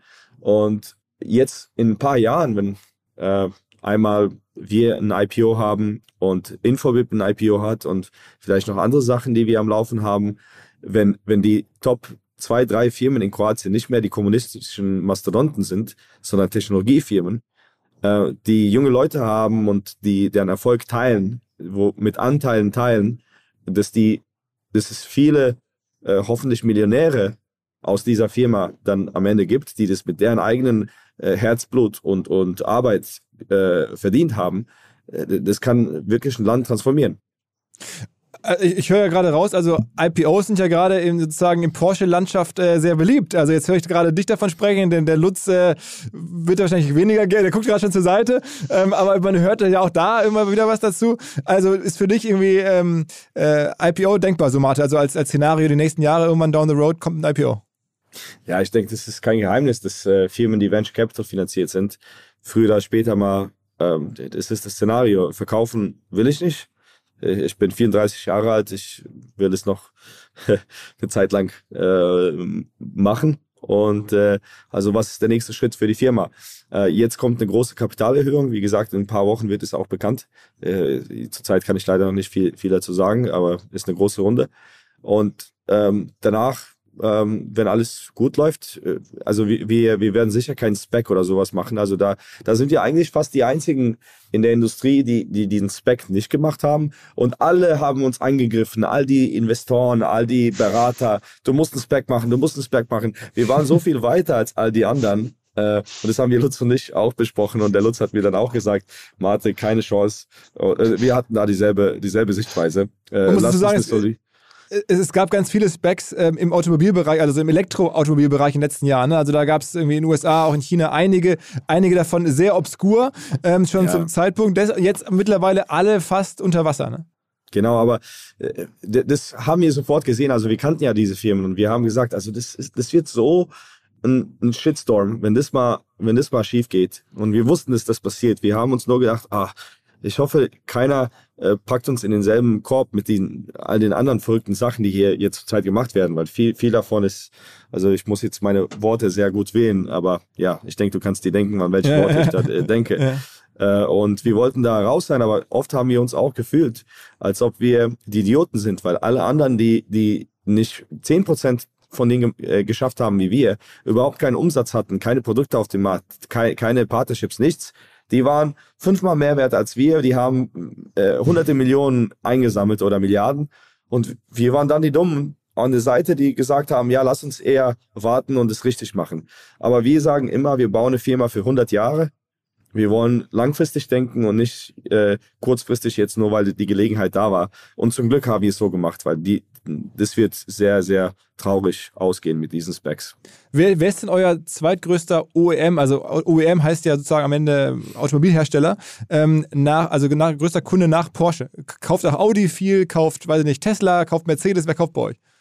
Also es gibt äh, einige äh, öffentliche Zusammenarbeiten, zum Beispiel, also in der, in der Vergangenheit haben wir eher äh, Projekte gemacht und, und Produkte für so Hypercars, Supersportwagen für sehr kleine Serien, wie zum Beispiel den Aston Martin Valkyrie, äh, haben wir die Batterie und Infotainment gemacht oder ähm, vor den Königsegg Regera für äh, solche Projekte. Aber das, das ist unsere Vergangenheit. Jetzt entwickeln wir äh, und produzieren wir sehr viele Projekte für, für die Serie. Also wir wollen in Großserie gehen, also Zehntausende oder Hunderttausende Batterien und Antriebe für, für andere OEMs.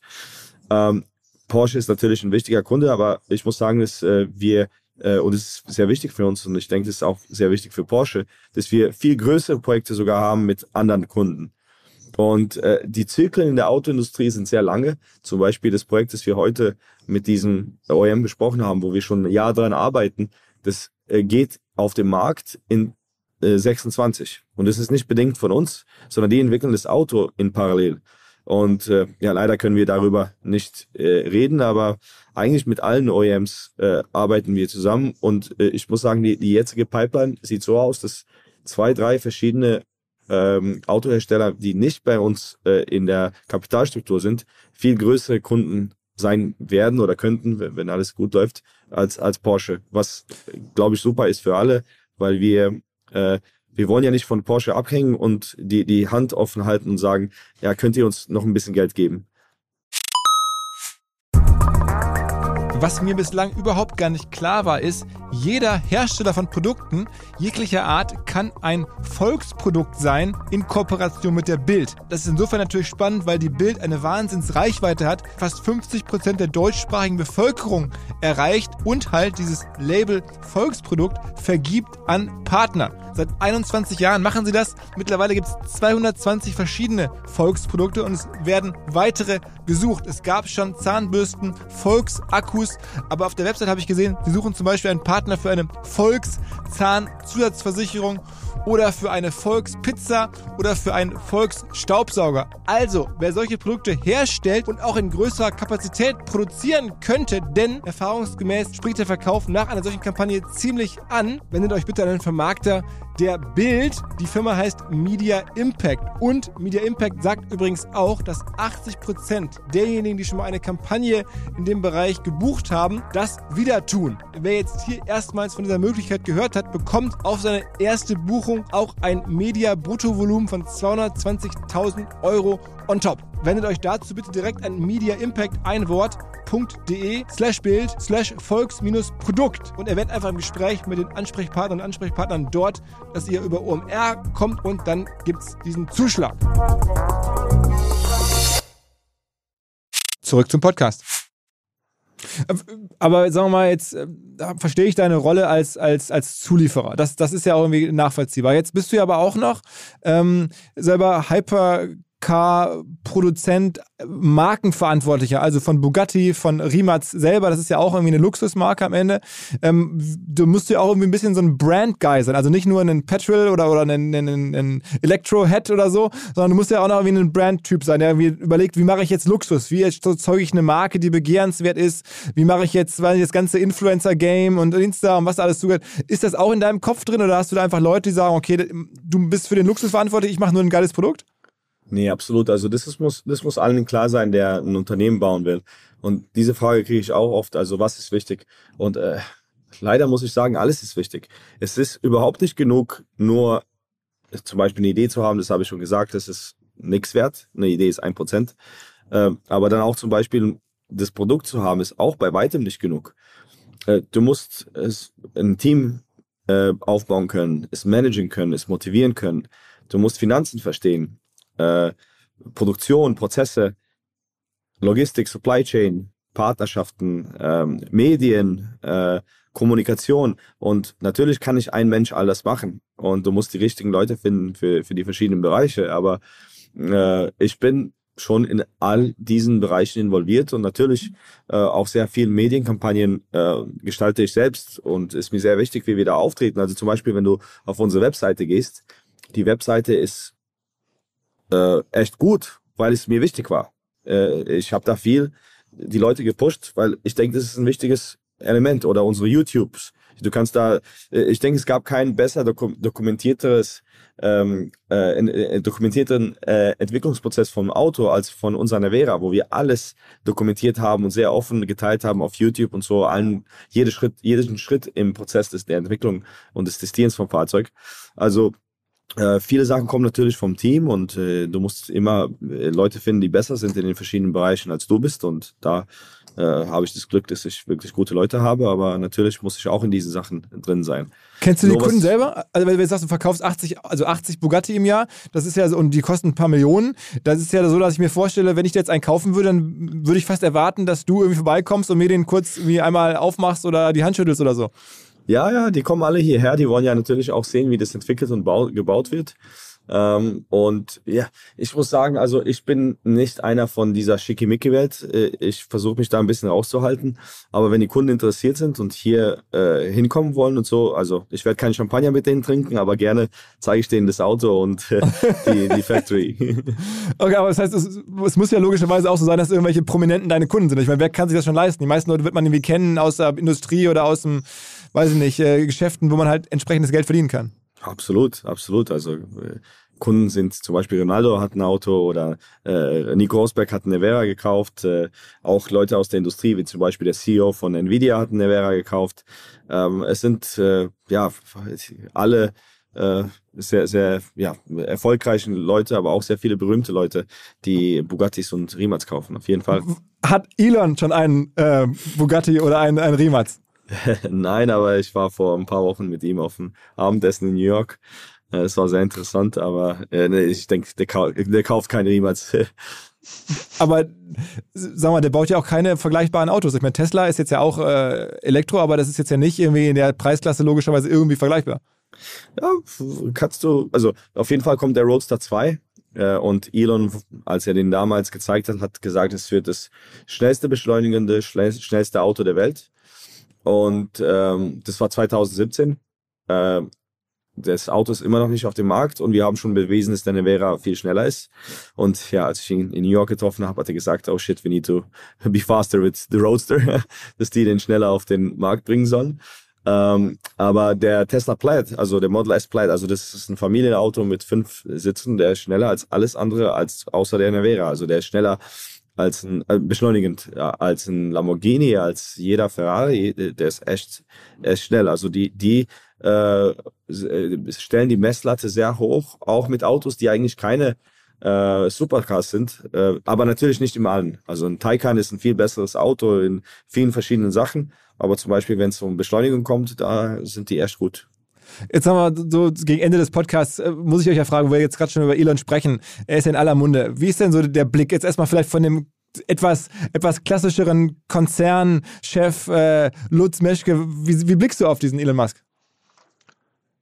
Ja, letztendlich kann man ja nur mit Bewunderung drauf äh, schauen, was er da in den letzten Jahren geschaffen hat. Ich meine, äh, Marte hat es auch eben gesagt, vor ähm, äh, 10, 12 Jahren hat keiner wirklich an äh, den Elektroantrieb äh, gedacht äh, im Automobilbereich. Ja, da hat man gedacht, okay, da versucht es mal einer und äh, schauen wir mal zu, wann er auf die Nase fällt, wenn ihm, wann ihm das Geld ausgeht. Und äh, letztendlich äh, muss man sagen, ohne ja so, so Pioniere wie jetzt äh, Elon Musk hätten wir auch den äh, Wandel jetzt in der Automobilindustrie ja nie so schnell hinbekommen in, in Richtung ähm, Elektrifizierung. Auch die Digitalisierung, die dranhängt, hat natürlich da eine, eine wahnsinnige Beschleunigung durch, durch aufgenommen. Und wenn man sieht, wie groß die Fangemeinde da ist, äh, auch wenn sicherlich an dem Produkt äh, nicht alles gefällt, mir zumindest nicht, aber in Summe hat er da ein äh, tolles Gesamtpaket hingestellt und ähm, ja, hat den Weg der Automobilindustrie äh, ja in Richtung Elektromobilität halt geebnet. Und äh, viele haben ja dann gesagt, okay, das Thema Elektroantrieb, Batterie, äh, das funktioniert, das hat er verstanden. Aber die Industrialisierung kriegt er nie hin. Der wird nie profitabel äh, die Serienfahrzeuge dann äh, letztendlich im größeren Volumen äh, auf die Beine stellen können. Schauen wir mal, äh, wie lange die Liquidität reicht. Und auch das hat er geschafft. Äh, es waren ähm, ja sicherlich äh, sehr, sehr große Anstrengungen erforderlich, wahrscheinlich auch für jeden einzelnen Mitarbeiter bei Tesla. Es war sicherlich nicht einfach für die verantwortlichen Personen.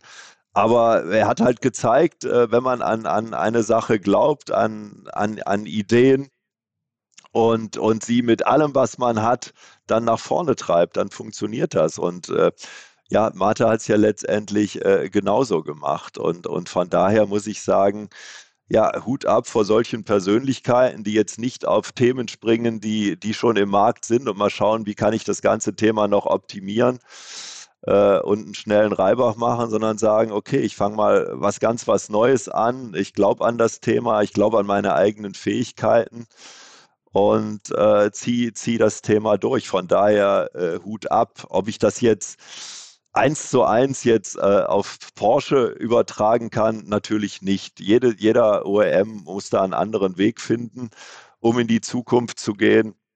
Aber ich habe es ja eben beschrieben, äh, wir selber haben auch relativ früh erkannt, dass der Trend in Richtung Elektromobilität gehen wird, gehen muss. Thema Klimawandel ist ja klar, ich kann natürlich sagen, äh, erstmal kann ich die ganzen Gesetze gar nicht erfüllen, wenn ich nicht dahin gehe, aber letztendlich äh, haben wir ja alle eine Verantwortung für unsere Umwelt, für unsere Gesellschaft und müssen einfach auch als verantwortungsvolle Manager äh, dann unsere Unternehmen so transformieren, dass wir auch nachhaltig wirtschaften. Und von daher äh, ist es halt extrem wichtig, die, diesen Weg äh, ganz stringent zu gehen. Und äh, für uns war es natürlich doppelt schwierig. Ich habe es eben schon mal gesagt. Ähm, Martha hat es auch gesagt. Porsche steht dafür, der Sportwagenhersteller zu sein im, im äh, Verbrennungssegment. Wir, wir haben immer von Emotionen gelebt. Äh, ähm, Öl, Benzingeruch in der, in der Boxengasse, ja, pure Emotion halt. Dafür stand und steht die, die Marke äh, nach wie vor. Und äh, jetzt müssen wir halt zusehen und wir sind auf einem guten Weg. Ähm, unser Geschäftsmodell in die Zukunft äh, zu führen, eben auch mit, mit deutlich nachhaltigeren Produkten, mit einer äh, glaubwürdigen Story. Aber was ganz, ganz wichtig ist, dabei auch das Thema Emotionalität nicht äh, vergessen. Porsche steht für Emotionen und, und muss auch in Zukunft immer für, für Emotionen stehen. Äh, nur Technologie äh, springt da am Ende zu kurz und deswegen ist es eine extrem spannende Reise, äh, die wir gerade machen und ja, wir haben ja noch viel vor. Äh, Philipp, du hast es ja auch eben angedeutet. Ähm, ja, Porsche ist auf dem Weg. Hoffentlich, äh, die Entscheidung steht ja noch aus, die Finale, aber äh, auf dem Weg in noch mehr Unabhängigkeit. Und hast du mit Blick also auf, wenn du gerade auf die Börse guckst, ähm, ich meine, da beschäftigst du dich ja logischerweise sehr viel mit, wirst dich auch fragen, was ist Porsche vielleicht in der Börse eines Tages wert? Ähm, ist der Tesla eine Inspiration? Also denkst du, dass die zu Recht so hoch bewertet sind, dass euch das auch irgendwie ein bisschen motiviert? Ja, man darf ja nicht alles von der, von der Bewertung abhängig, klassen, äh, abhängig machen. Ich glaube, das ist auch nicht immer alles äh, äh rational wenn man die äh, Bewertungen sieht äh, von, von klassischen Automobilherstellern, die durchaus auch gute Ideen haben, in die Zukunft zu gehen, äh, in die Transformation zu gehen in Richtung Elektrifizierung und Digitalisierung, was da nur an Bewertungen hintersteht. Und äh, letztendlich äh, im Vergleich dazu, wie die, die, die neuen Player, die neuen Tech-Player oder auch ein Tesla in der Bewertung stehen. Da muss man sich ein Stück weit auch, auch unabhängig von machen. Und ich glaube, in erster Linie geht es darum, dass man ja eine ähm, glaubwürdige Strategie führt, eine nachhaltige Strategie führt, dass man eine, eine klare Equity-Story aufzeigt, dass man zeigt, die Marke wird auch in Zukunft erfolgreich sein, dass man einen klaren, äh, wertschaffenden äh, Wachstumskurs aufzeigen kann Und dann kommen die Themen äh, wie zum Beispiel Bewertung auch von selber.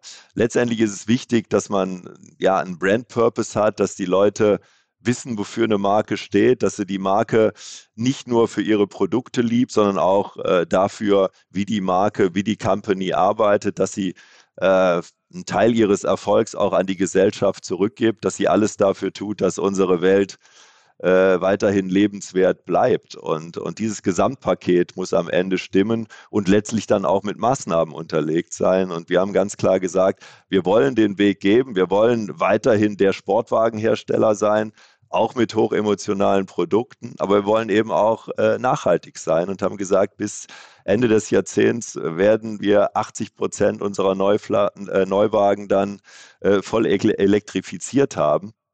Und wir wollen ähm, CO2-neutral sein, bilanziell CO2-neutral sein bis 2030. Ich glaube, das, das ist wichtig, dass man sich auch solche Ziele vornimmt, dass man die entsprechenden Maßnahmen auch dahinter schreibt und sie äh, mit Stringenz dann auch verfolgt. Und das Thema Bewertung kommt dann von ganz alleine. Okay, Martin, sag du noch mal ein paar Worte zu, zu Elon. Ich meine, eigentlich habe ich so gerade drüber nachgedacht, wenn man jetzt sozusagen komplett neu auf die Welt käme, man würde ja denken, deine Firma hieße Tesla, weil der Tesla nun ja auch irgendwie sozusagen ähnliche Wurzeln hatte wie du äh, und die Firma vom Elon hieße Musk. Ähm, stattdessen heißt deine Firma Rimac ähm, wie du äh, und die Firma vom Elon Musk aus USA oder aus Südafrika heißt auf einmal Tesla. Also, es, ist schon, eine, sagen wir mal, es hängt ja schon viel mit vielem zusammen. Wie blickst du auf das ganze Ding? Das habe ich ihm auch gesagt, dass meine Firma, dass mir jemand den Namen gestohlen hat. Ja, ist ja wirklich so, oder? Ich meine, eigentlich müsstest du Tesla heißen. Ja, aber er hat es vorher gemacht. Ich war vielleicht äh, 15 Jahre alt, als die die Firma gegründet haben. War eigentlich Martin Eberhardt, nicht Elon Musk, der den Namen ja, gegeben ja. hat. Elon kam da später dazu. Ähm, aber weiß ich, ich höre sehr, sehr viel Kritik und Negativität äh, über Elon, äh, über eine sehr lange Zeit her. Und es kommt von Leuten, die erstmal nicht verstehen, was es bedeutet, sowas aufzubauen, wie schwer das ist, ähm, wie, welche Herausforderungen du, du hast, um sowas zu bauen und wie überwältigend eigentlich, äh, äh, wie soll ich sagen, vor, äh, weiter vorwärts die waren als alle anderen. Äh, echt Jahre vor, vor allem. Und Porsche war der erste eigentlich, der mit dem Taycan äh, mithalten konnte. Äh, und die anderen kommen jetzt so ein bisschen langsam drauf. Aber das, das ist zehn Jahre nach Tesla, zehn Jahre nach dem Model S. Äh, und äh, die Industrie wäre ganz anders, wenn es äh, Tesla nicht gäbe. Und Tesla ist nur anders wegen Elon. Ähm, ich verstehe, wie die äh, Firmen funktionieren, wie Entscheidungen gemacht werden. Und wenn, keine Ahnung, in einem anderen Autohersteller vor 12, 13 Jahren jemand äh, kam und gesagt hätte, wir bauen jetzt ein Elektroauto, das 500 Kilometer Reichweite hat, unter drei Sekunden auf 0 auf 100 und fünf Sitze hat mit zwei Sitzen zusätzlich im Kofferraum, äh, mit der Batterie im, im, im Unterboden und vorne äh, Kofferraum, hinten Kofferraum, also hätte nie passiert, nie passiert. Und, äh, er, er hinterfragt halt alles, ähm, alles ist First Principles based. Und ich denke persönlich, dass er zurzeit der, der interessanteste Mensch der Welt ist. Also, was er mit Tesla geschaffen hat, ist ja äh, riesig, aber SpaceX ist ja noch viel interessanter. Leute äh, auf Mars zu schicken, einen, einen zweiten Planeten zu besiedeln. Also was ist mehr interessant zurzeit als das?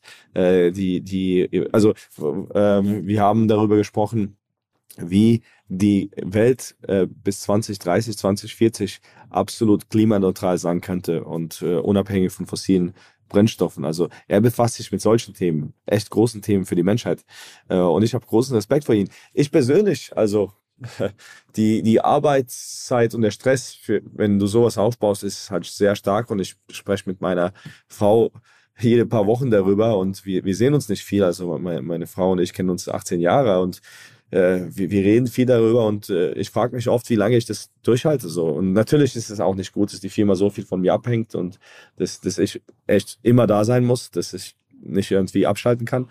Äh, aber das ist ein anderes Thema. Aber persönlich, ich denke nicht, dass, es, dass ich es wie Elon noch 20 Jahre machen könnte. Also er ist ja mhm. über 50 jetzt.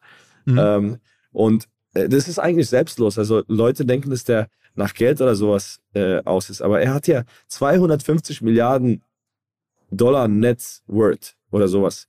Äh, ist ja jeden, jeden Tag ein paar Milliarden oben oder unten. ähm, Also ihm geht es sicher nicht um Geld, ums Geld. Äh, ich denke, ihm geht es echt wirklich um große Veränderungen zu machen. Natürlich ist da auch Ego dabei und all das. Aber er macht halt Riesensachen selbstlos, weil er Tag und Nacht arbeitet und er, und er macht alles dafür, auch wenn er es wirklich nicht braucht. Und seine nächsten zehn Generationen müssen nicht mehr arbeiten, wenn er nicht mehr will. Aber äh, für ihn ist es halt äh, diese großen Themen der Menschheit, äh, um die Menschheit voranzutreiben. Und ich denke, das ist halt super interessant. Nicht, nicht alle seine Methoden sind super. Es ist wahrscheinlich nicht so toll, sein Mitarbeiter zu sein. Ich persönlich denke, dass man äh, Mitarbeiter auch gut behandeln kann und andere Leute gut behandeln kann und, und trotzdem erfolgreich sein kann. Aber jeder hat seine Methoden. Also ich persönlich bin ein riesen Elon-Fan und äh, ja. Bist du eigentlich auch ein Software-Guy? Also ich meine, Elon ist ja auch ein Software-Guy. Ich meine, der ist ja jetzt also Physiker, Ingenieur, aber er hat ja, Tesla ist ja deswegen auch so stark aufgrund der Software. Und wenn man so hört, ist das ja auch bei Automobilen jetzt immer mehr ausschlaggebend, eine richtige Software zu haben. Jetzt seid ihr bei, in der Remarts Group oder auch bei Porsche in der Software auch so stark, wie du jetzt offensichtlich bei der Hardware bist? Muss sein. Also es ist, äh, ich würde nicht sagen, dass ich persönlich ein großer Software-Guy bin. Ich, ich bin kein Software-Ingenieur. Aber das, die meisten Probleme, die wir haben beim Auto sind Software. Das, das sind so viele Steuergeräte, so viel Komplexität, so viele Sachen, die funktionieren müssen. Das Auto ist äh, unglaublich komplex von der Softwareseite. Und das ist das größte, die größte Herausforderung, würde ich sagen, bei der Neuentwicklung. Und ich denke, das ist nicht anders bei, bei Porsche. Absolut. Software macht den Unterschied und deswegen sind ja die großen Tech-Player auch so hoch bewertet. Ja äh, weil es alles Software getrieben. Ähm, Sie können skalieren auf der Erlösseite ohne Ende. Da ist Wachstum vorprogrammiert und da kommen halt die hohen Bewertungen her. Und das ist einfach so, dass ich mir über Software, über das Know-how, was äh, so in der Vergangenheit in der Automobilindustrie nicht vorhanden war, äh, mir diese zusätzlichen Erlöspotenziale nur äh, generieren kann. Ohne funktioniert es in Zukunft nicht mehr. Also Hardware ohne Software undenkbar. Ihr wollt jetzt auch mit, mit Porsche zu einer Servicefirma werden, in großen Teilen, also zu einer Softwarefirma werden. Das ist ja auch so ein bisschen die Aussage, die es von euch gibt, ne? Ja, letztendlich äh, geht es ja um die Digitalisierung, um die Konnektivität der, der, der, Fahrzeuge, aber natürlich auch des gesamten Unternehmens. Es geht um die Kundenschnittstellen, die man äh, komplett digitalisieren muss. Es geht um die Unternehmensprozesse aber nicht nur um die Unternehmensprozesse in den administrativen Bereichen, es geht auch um die Produktion selber, die ja komplett äh, äh, vernetzt, digital äh, ablaufen äh, muss, um, um auch die Effizienzen zu holen, die im Wettbewerb erforderlich sind. Und wer das nicht mit Vehemenz angeht, äh, der wird in der Zukunft keine Rolle spielen. Das ist so sicher wie Samen in der Kirche. Jetzt hast du ja äh, mit, mit, mit Riemats schon, sagen wir mal, einen, einen Volltreffer gelandet. Äh, und Porsche ist ja auch dafür bekannt, relativ viel in Startups oder im Venture Space zu machen. Ähm, äh, sind da bei euch im Portfolio jetzt irgendwie neben dem Mate noch andere, die man vielleicht demnächst erst sieht, so richtige äh, Durchzünder, also so krasse äh, ja, Raketen, äh, die ihr da getroffen habt in letzter Zeit, wo ihr gerade irgendwie schon wisst, das wird ein Hit, aber noch die Außenwelt hat es noch nicht gesehen? Ja, wir sind äh, sehr, sehr breit aufgestellt. Ich habe es ja gesagt. Zum einen geht es um, ums Produkt selber, dann äh, geht es um, um das Themen, Thema Unternehmen und dann geht es um, um das Thema Kundenschnittstellen, inklusive dann auch neuer Geschäftsmodelle, um die Kunden im Prinzip dann auch ein Stück weit auf ihrer äh, ja, Customer Journey äh, äh begleiten zu können. Und ähm, im Autoumfeld äh, oder im Mobilitätsumfeld sind wir natürlich neben Riemals auch in, in weiteren interessanten äh, Sag mal ein, zwei von den besten, von den heißen äh, investiert äh, im Batteriesegment. Äh, ich weiß, äh, ich denke mal, du hast das Thema auch gehört dass wir äh, mit der Cellforce Group in, in, Tübingen jetzt aufgestellt sind, wo es darum geht, äh, Hochleistungsbatteriezellen zu entwickeln und dann auch zu produzieren. Ähm, dann äh, haben wir in ein US-Unternehmen gerade investiert, das äh, sich um das Thema Silizium-Anoden kümmert. Und da sehen wir dann auch wieder eine Querverbindung zu dem Thema äh, Batteriezellenentwicklung und Herstellung, äh, was wir im Landkreis Tübingen machen. Und von daher versuchen wir uns da ja ein sehr, sehr breites Netzwerk aufzubauen. Alles in Themen, ähm, wo wir als, als Porsche halt äh, den Unterschied machen wollen und wo wir auch weiterhin sagen können, äh, wir sehen das Thema Performance ganz oben für uns und deswegen auch immer wieder in Themen, die jetzt nicht unbedingt in die, in die breite Masse gehen, sondern den Unterschied machen im Hochleistungsbereich. Okay, okay, okay. Also, ich, ich habe jetzt viel eurer Zeit in Anspruch genommen. Ich glaube, sogar schon ein bisschen länger als geplant war. Ich bin äh, mega, mega dankbar für das ausführliche Gespräch, auch so beide Perspektiven darauf, was ihr da baut, ähm, was da in Zagreb passiert. Ich glaube, es ist ein bisschen außerhalb der Stadt. Ähm, äh, also, man ist ja wirklich neugierig, das sich mal anzugucken, was da, was da los ist, wie du da sozusagen eines der größten Unternehmen Kroatiens äh, hochziehst gerade. Ähm, und Porsche sozusagen als ähm, ja, Initiator und sozusagen Unternehmen im Rücken. Ähm, vielen Dank für, für die Story äh, hört man nicht alle Tage. Glückwunsch euch beiden. Und wir werden das auf jeden Fall sehr, sehr gerne verfolgen und ähm, ja, halten dann einen Blick drauf hier mit OMR und unserem ganzen Fokus in die digitale Welt. Super, hat Spaß gemacht. Danke Philipp, danke Marte. Bis bald. Ja, war gut euch zu sehen. Hi Lutz, äh, wir sehen uns bald und Philipp war super, dich kennenzulernen. Alles klar, Männer. Vielen, vielen Dank. Tschüss. Danke. Zur Abwechslung jetzt mal vollkommen schamlos und offene Selbstvermarktung und Werbung für unser OMR Festival am 7 und 8. Mai. Dort sind wir gerade in der absoluten Planungshochphase. Das heißt, wir verkaufen jetzt letzte Standflächen, wir planen, wie halt dort alles laufen wird Anfang Mai. Und weil das so ist und weil wir noch einige Flächen und Möglichkeiten, Masterclasses, Präsenzen frei haben, wollte ich nochmal dazu aufrufen, sich da bitte zu melden, wer noch nach neuen Kunden, nach neuen Leads sucht, wer eine Plattform sucht, um seine Brand transparenter und sichtbarer zu machen, wer in irgendeiner Form nach Nachwuchs, nach Talenten sucht. All das können wir ermöglichen. Ihr könnt bei uns gesehen werden, ihr könnt bei uns wirklich wachsen, aber halt nur jetzt in diesen Tagen, denn irgendwann müssen wir dort die Bücher schließen, weil die Planungszyklen Richtung Mai dann zu kurz werden und vielleicht auch, weil einfach alles verkauft ist. Deswegen jetzt nochmal der Hinweis, denkt an unser Festival jetzt, wer dabei sein möchte mit Masterclass, mit Speaking, mit vor allen Dingen aber Präsenzen auf der Fläche, mit Ständen. Einfach ganz kurze Mail an inbound.omr.com. Innerhalb eines Tages melden sich da eine Kollegin, ein Kollege und dann startet die Zusammenarbeit.